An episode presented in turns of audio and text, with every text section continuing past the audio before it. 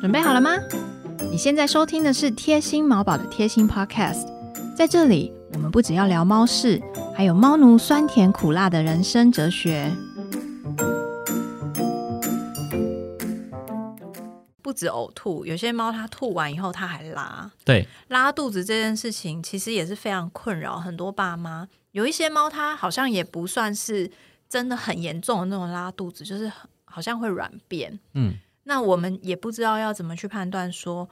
软便有没有关系。然后如果万一它真的拉肚子，我们是不是又要马上去看医生，还是也是跟呕吐一样有可以观察的指标？是没有错。我我觉得同样的状况，拉肚子它就没有那么没有那么难判断，因为它就是出现了就是稀软的大便，嗯甚至是水样的大便，就是、呃从从肛门出来的东西居然是液体状的，而不是有形态的样子，那就都是 OK 会吓坏人的。嗯那同样的判读方式，或者是是否需要观察，其实跟呕吐一模一样，就是看它是否正常。哦，所以它如即使今天拉个十次，它如果很正常也没关系吗？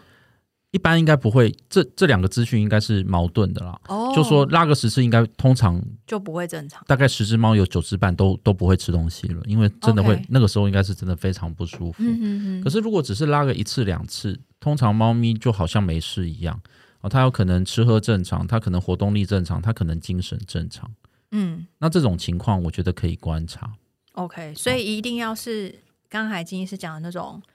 水样的嗯，形状吗？水样的形状或者是稀软便。稀软对便，，那嗯通常一般稀软便可能是吃坏肚子，或者是真的就是毛跟着出来，然后消化吸收不良嗯造成的可能性会比较大。嗯哼那在这样的条件之下，其实一般来说，猫咪会是食欲精神正常的几率也会高很多。嗯哼那我们需要担心的都会是有可能是又吐又拉，我们需要担心的可能是先拉后吐，哦，嗯这有顺序的哦。哦，如果是病毒性的胃肠炎或者是吃坏肚子，嗯有可能礼拜一的时候他吐了，嗯诶，就他正常嘛。结果到了礼拜二的下午，我发现他拉肚子，可是礼拜二拉完以后呢，他也许下午拉肚子，晚上拉肚子，诶，他又正常。然后到礼拜三的时候，他应该理论上就会完全正妈常。妈好乱哦，不会不会不会，这这是一个很很正常的流程图，就是先吐后拉是很正常的，好因为因为它都是正常的，它是个单行道嘛。这样我们就比较安心一点。不然其实如果是这样的状况，通常妈妈礼拜一就会小担心，礼礼拜二就崩溃了，对，然后礼拜三到礼拜到三就入去乡医，院了。然后我摸完以后我就说又你莫可以名其妙对，你就平平安安的回去吧，今天不用做任何检查这样子。那可是有的时候我们会发现一件事情是，有些猫咪它可能是吐了又拉，拉了又吐，就是哦，你刚刚讲的那是单行道，我从嘴巴一路到屁股这对样，你，我们调一下我们的这个笔记本以后，我们就会嗯发现，它没有先拉后吐，嗯它没有交错的症状发生，嗯它发生症状的顺序是吐、吐、拉、拉、嗯结束，哼，那没事就，就出来了，对，就出来了。嗯可是我我们会担心的，或是我们要带去医院的判断的标准是吐、吐、拉、又吐，吐。哦，拉吐哦，这样子的交错的情况，嗯那那种通常一般就不是什么好事，那一定会有一些比较严重的胃肠道的疾病，大家可能都有听过所谓的 IBD，它就会是一个有可能的、我们会判断的标准、嗯哦那有可能是一些食物的过敏，它可能也是一个判断的标准，阻塞也会是有可能会出现的，吐，拉吐拉。嗯所以但是它那个会一直交错，是不是？但是那个拉不是拉一堆东西出来，它就会哦一点点塞住的后面的肠子仍然在蠕动，它会把一些东西给排出来。可是那些东西并不是所谓的拉肚子，它只是把阻塞后的肠子的东西给挤出来而已。因为你阻塞前段的东西都还在，它通不了那个被塞住的所地以方，所以前面会吐出来，哦，阻塞的前面会吐出来，嗯哼，阻塞的后面会持续的排，因为会有会会蠕动，，所以它会交错。了解对，OK。所以如果是像刚才最一开始讲的那种，比较不用担心，就是他吐吐完以后拉完以后，好像就没事了，正常我们就可以把频率记录下来，是然后再观察看看。那假设说他如果每天他平常大便就是一次，那他可能现从现在开始每天那个大便都是拉肚子好了。通常一般只要持续三天以上，嗯，应该大部分的家长应该就会来预约了。对啊，我就是对在想说，如果是这样，我们是不是就要去检查了？即便即便他是正常的活动力跟精神或者是食欲，可是连续拉三天到五天，大概没有一个人可以接受。嗯所以一般来说，我们就会带来。 OK，那因为他食欲、精神、活动力都正常，嗯所以我们会从这个部分去着手排除一些可能性。例如说例，如说，我们就会把一些重大疾病排除，就不太可能说哦，他肚子里有肿瘤，然后呢，他食欲、精神全部都正常，然后他拉五天，所以哦会拉成这样子。大部分的情况可能跟食物过敏有关，嗯他有可能换饲料，他有可能嗯换罐头，嗯他有可能吃到了最近在吃一些啊、呃会让他的肠胃负担比较重的东西。嗯哼，那这是最常见的原因。那另外还有一些部分，真的就是他可能就是有一些比较轻微的病毒感染。嗯那这样的病毒感染可能对他而言，他自己的身体正在耐过，只是他最近还是仍然在拉肚子嗯，哦，这是这是比较常见的可能性。就会需要一点治疗去帮助他。嗯那有一些不算罕见，也就是说偶尔我们还是会看得到的嗯哦，它就是一些比较是属于遗传基因上的一些疾病，或者是一些比较特别的疾病哦，就是嗯那个我们就称之为慢性下痢，哦，也就是说他可能那真的有可能会拉超过两个礼拜，甚至两个月。我有碰过有一只猫，在我这边看了半年左右，它嗯从六个月大开始拉肚子，拉到一岁多，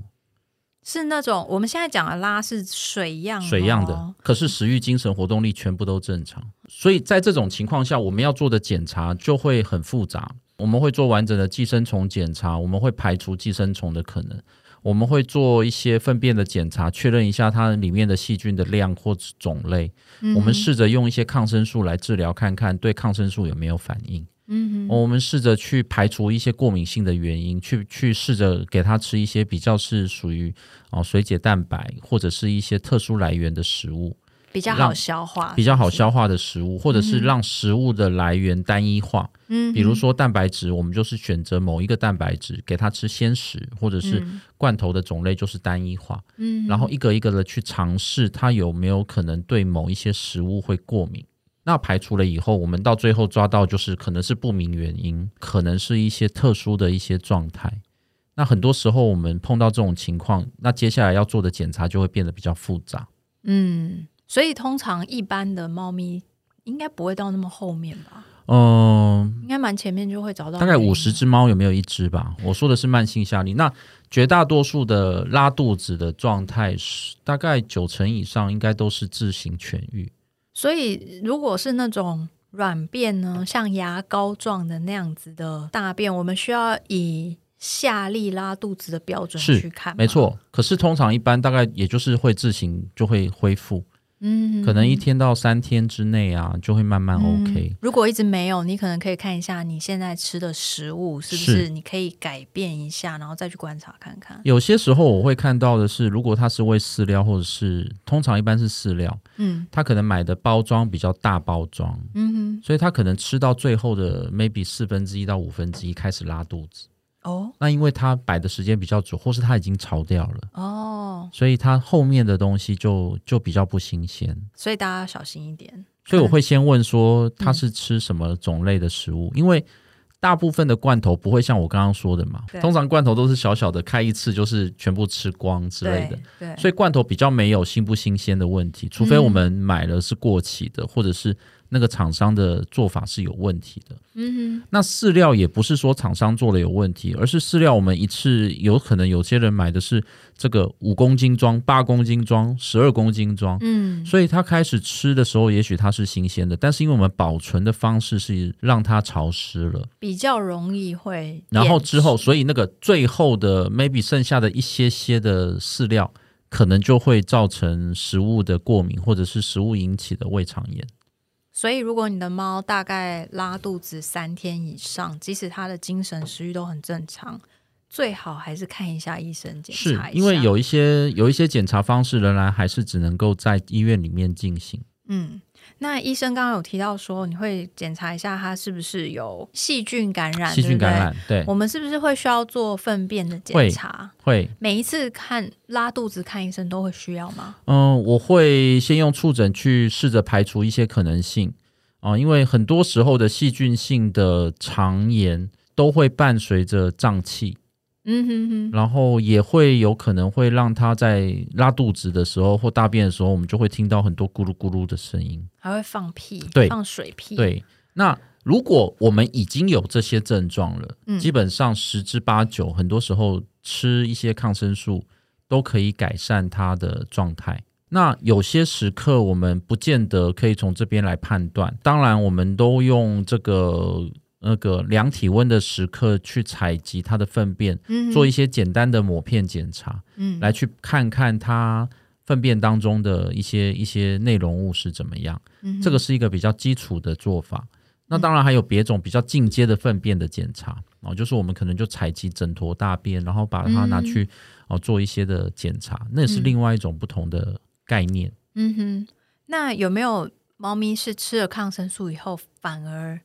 会拉得更严重的？有，当然有，就说吃抗生素，然后反而对抗生素过敏，所以我们在每一次的抗生素的治疗当中，我们都会评估嗯它到底是没有好，还是抗生素引起的过敏的问题。所以假设今天我拿了药回家，然后开始吃药以后，如果它没有比较好，我们应该要跟医生联络，然后跟医生讨论，因为有时候可能是药物引起的，有时候可能是他身体其实没有更好，需要用别的方式去检查一。般来说，如果我是开抗生素给猫吃的话，嗯，我大概都会追踪个三天左右。其实会主动追踪，对我，我不是我主动追踪，我会我会那个命令我的 下属应，该说陆家会追啊我踪。会我会追杀那个主 人，就是打电话去问一下说，哎，今天吃了抗生素，不是不是人啦，是猫吃了抗生素以后，哎，状况有没有改善啦？有没有还在拉肚子啦？吃了抗生素嗯会不会呕吐啦？嗯，那呃，前面一两天、两三天，我们可能会稍微了解一下。嗯这个很常见，对不对？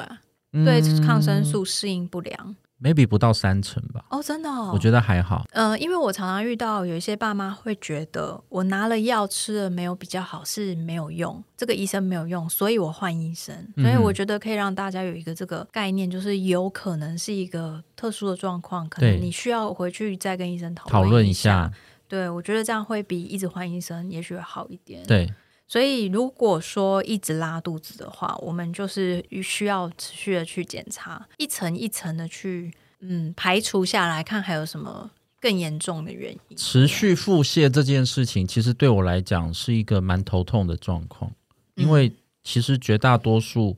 如果出现在幼年猫，就是三岁以下或是两岁以下的猫，其实它都是有一些比较严重的肠道的一些问题，哦嗯，它它可能有一些特殊的一些疾病。嗯然后它的诊断方式也不那么容易，因为我们有有可能是是需要做一些采样，嗯甚至采样有的时候碰到一些比较新一点的期刊，它可能会建议你不要只采一个一个部位，因为有可能整个小肠它的消化吸收不好，它可能出现在某一段。但是如果小肠我只摘了一片，然后下去做检查，发现它是正常的，那并不代表它绝对是正常啊的。因为小肠很长，对不对，对？所以通常嗯一般我们在做采样的时候，我们也会建议多采几个地方。那这些诊断的方式，其实很多时候在一些期刊或者是课本里面讲，其实它都是还蛮主观性的。嗯嗯所以，嗯、这些检查的方法不是不能用，而是当我们发现我们可以排除了某一些疾病以后，我们会比较高度的怀疑它有可能是某一类的疾病。嗯哦翻成白话文的意思就是，如果有一只猫，它都是处在一个持续下痢的状态、持续拉肚子的状态，超过一个礼拜、超过两个礼拜、超过一个月，那我们可能会一个一个去排除它。嗯我们排除寄生虫，我们给它吃驱虫药，我们试试看抗生素，发现抗生素没有效，嗯，我们试试看这个可能是一些食物过敏，我们把把食物过敏的原因给排除，嗯我们调整一些食物，到最后我们可能剩下的种类就剩下不多，大概就是我们接下来会讨论到的这个 IBD 的状态，也就是说。一般来说，IBD 的状态其实与其说它是拉肚子来，其实很多时候它有可能是因为呕吐来。嗯 IBD 也会呕吐，对，啊还有 IBD 也会呕吐，其实嗯它也是出有有些所谓的慢性呕吐，嗯哼，就是我们刚刚提到的是，哎，其实它就是时不时的会吐啊，嗯，可是那个吐其实它它其实已经是有 IBD 的状态了，它的肠道已经开始有一些不正常的发炎的反应。那这些发炎的反应，可能绝大不能讲绝大多数，很多时候我们看到的其实会会看到的是呕吐，嗯然后接下来我们才会容易看到它一直在拉肚子。哼，OK，好，那不管是呕吐或是拉肚子，只要是 IBD 的状况，通常体重减轻仍然是一个我们常见的一个一个伴随的现象。所以如果今天我的猫都有这些状况，可它一直都很肥， 我是不是不用太担心。我刚刚在说的，我刚刚在说的那一只猫，就是半岁六个月大开始拉肚子，嗯，它拉到一岁的时候，它的体重从三公斤变成了六公斤。 Oh my god，好，所以你会担心它拉肚子会有什么问题吗？好像不会、哎、对，，呃，我们两个，我跟我跟那个主人还是会很担心，因为他拉了半年， 哦就是，可是怎么每一次来，我们我跟那个妈妈说的说的话就是怎么越拉越越肥这样子， 它食欲很正常吗？超狂，就是对吃的太好 了。然后妈妈有一次异想天开的认为，他会不会是吃了太多在拉肚子？因为确实有时候吃太多，如果是吃湿食或者是吃太多干饲料，来不及吸收，结果他就给他它节食，就是 Oh my god，就是给他吃少一点，嗯，还是拉、啊，对，还是拉。所以可以这样排除，对不对？，对对对，嗯我们就这样排除排除这个排除那个，嗯，然后我们甚至其实我们甚至怀疑一些先天性的疾病，我们也给过类固醇，然后结果一点用都没有，所以现在那个悬案破了吗？因为我们到最后一关的时候，我们两个都卡关了，就是我们要不要要不要打开肚子去做采样？？Oh, OK，因为猫是正常的，因为猫就越来越肥 啊，所以我们到后来就放弃了。可是它到某一个点，它到某一个点的时候，它就不拉了，然后食物也没改变哦，环境也没改变哦，它也没搬家，什么都没做，会不会就是发育完成了？成那个菌虫完成 就是发育了肠道终于长 完了。以前之类的，以前肠子比较短这样子，然后因为现在巴迪也是这样啊。肠子比较短，然后六个月大的肠子只有三公分，然后等到一岁的时候，肠子就变三十公分这样 子。对，然后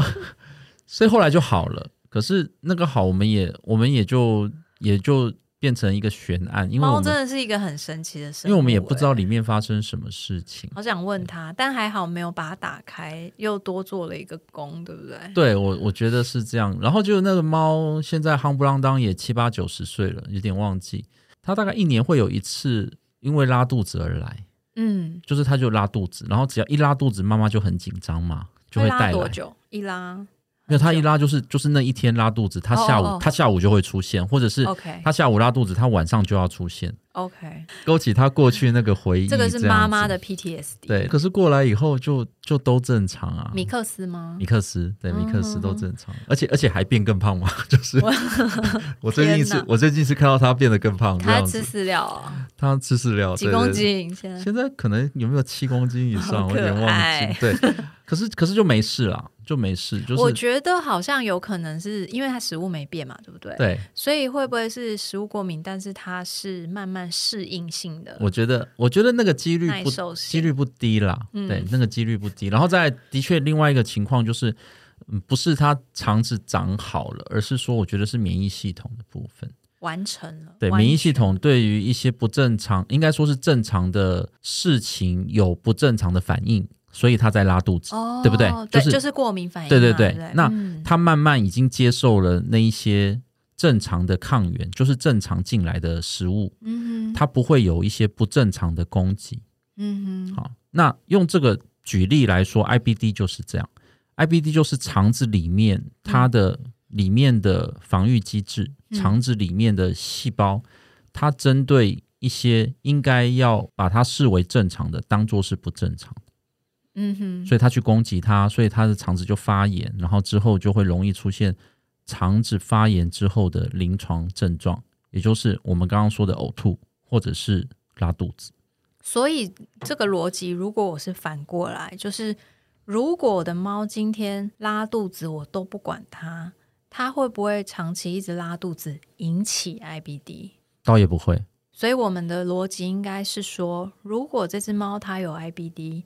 它的临床症状就会是呕吐或者是拉拉肚子跟体重下降，跟体重下降，但是你不用太担心说，如果今天我一直找不到原因治不好，它会变成 IBD。哦，嗯，嗯我觉得这点倒是不用太担心的。嗯然而，如果用这个逻辑来看的话嗯，IBD 反而如果我们都不去管它，嗯，是有可能变成零八六。哦，它哦会变成，OK 恶性肿瘤，应该不是说它变成，而是那样的环境下，嗯有可能是一个容易发生肿瘤的一个因素。比较容易病变。对，嗯，因为它一直发炎嘛，对不对？没错嗯哼哼所哼以，所以那个是那个是一个有相关联的一个研究。那但是如果我们今天真的要很深究去想说，如果万一我真的很害怕我的猫现在拉肚子是因为 IBD，因为它一直治不好，假设是像那个妈妈这样子，是，我已经治疗了这么久了，我都嗯找不到原因，嗯，我就一直觉得它是不是 IBD？是医生有办法可以诊断吗？可以。我们我我们在还没有打开肚子之前，我们就会先给类固醇。哦，所以你可以先用给药的方式，对，是去诊断吗？还是直接就治疗了？呃，我要排除所有会拉肚子的原因。嗯哼哼，就是我会排除寄生虫，我会排除抗生素，就细菌性的感染，我会排除过敏性的问题，嗯把这些全部都排除了以后，我只剩下 IBD，嗯，因为我甚至连肠道的 X 光跟超音波我都做了，我确认它没有淋巴瘤。很多时候其实也都是中老年的猫啦，嗯所以我不能够排除它是不是有可能是淋巴瘤来的，嗯哼哼，所以我会先排除它是有没有可能有淋巴瘤。那那你最后就剩 IBD 了。我最后后就会觉得 IBD 可能是我最大的怀疑的嫌犯。嗯那我就会跟主人讨论，跟家长讨论说，我已经排除了 A、B、C、D、E 这样子，那我就嗯只哼剩下这一个。嗯那所以 IBD 的话，其实我们就用治疗的方法来去回推，哦，因为它是、因为它是不正常的免疫反应嘛，嗯所以我们给类固醇通常一般都会有很大幅度的改善。嗯哼所以当我们给类固醇，就发现哇，它大便就变得很漂亮了。嗯那我们大概十之八九，我们就会比较有把握哦，它应该是 IBD。哦，所以医生是用这样的方式去回推的。是对，就我们会同时进行，也就是说，在慢性下痢的情况之下的猫，我们势必会做一些影像检查，嗯这包括 X 光，这包括腹腔的超音波，就是肠道的超音波。嗯哼哼，嗯、一般来说，如果真的是 IBD 或者是淋巴瘤，我们在超音波下面，我们应该都会或多或少看到一些特征，看得出来。看得出来。嗯可是有一些就是运气很差，我们就是怎么看，我们都是没有看到。嗯或者是其实他真的现在目前就是没有一些特征，嗯哼。可是他明明就一直在拉肚子啊，就像我们刚刚说的那一只半岁半岁的猫一直在拉肚子一样，我们就是找不到原因，我们我们少了无数次的超音波，嗯没有一次肠子是有不正常的状况，那肠子都好的不得了。它有可能现在不是 IBD，之后有可能变，有可能变 IBD。有可能啊，所以我们就每次都、就是时不时的，我们就会照照一次超音波，哦嗯再确认一下，嗯嗯因为有可能他现在是你知道就是 IBD baby 嘛，然后到 IBD 青少年，到 IBD 成年这样，那那个超音波的证据就会越来越清楚。嗯，了解。可是有可能是 IBD baby 的时候，我们可能什么都看不到。嗯对，那嗯、呃排除法有个好处就是我尽量全部都排除了，我们用类固醇去做测试，那很快就会达到效果，或者是没有效果。嗯那我们很快就会知道。通常一般类固醇的治疗大概五到七天，我们应该就可以看出来。但很多人会很排斥吃类固醇的。类固醇的部分的话，只要使用前、使用后，我们都有用血检去监控他们的肝肾指数。嗯，其实我觉得大部分的情况是都还好。了解。那 IBD 是可以治愈的吗？还是我们只能控制？大部分的情况，在我来看，其实控制的 case 比较多，而不是治愈。所而以不是一旦治愈它被诊断出 IBD，你就只能好好的控制它，时不时的。的就会发生。哦，对，。好，那然后我觉得他会他会被我做上一个记号是，可能到十三岁、十五岁的时候，嗯我们都会建议大概半年就做一次健康检查，然后半年就做一次超音波检查，确是认为他要的预防淋巴瘤肠吗，对肠子里面会不会、啊哦腹腔里面的淋巴结是不是开始有肿大好这些紧问题。张哦。可是因为生命的东西到年纪大的时候，其实都是重料敌重演呐、 嗯，对，所以其确实这些实这些事情就会变成是一个，就是我们必须得学习跟面对，或者是试着去先去接受的一个状态。所以 IBD 它其实是有一个好发年龄吗？嗯、一般来说，我觉得中老年以上的猫咪就有可能会开始出现这样的状况。嗯哼那年纪轻的猫咪可能也会有，但是其实在我的经验当中比较没有见到，就是嗯低于两岁一岁的猫很很大量的都在这个时刻发生，所以我们大概八九岁、九十岁，差不多七岁，，对，七岁到九岁左右，如果真的有发生这样子的拉肚子，而且拉肚子是持续哦，就是五天、七天、一个礼拜、两个礼拜、一个月这样子在拉肚子，每天没有停每天或者是哎拉个两三天有正常一天，可是又一直在拉哈、就是那种状况如果是一个一个月可能拉个两次，这样还好吗？是还好，可是那 OK 我可能如果是年纪大的猫，我可能还是会想要检注意查一看下，看，嗯，对，所以我们其实可如果有这样的状况，可以在健康检查的时候增加是一个这样子的检查是就 OK 了。好，今天真的聊超多的，欸真的非常谢谢金医师给我们这么深入的知识。希望大家听完以后，在遇到猫咪呕吐跟拉肚子的时候，会比较知道应该要怎么做，比较不会那么慌张。是，谢谢金医师。不客气。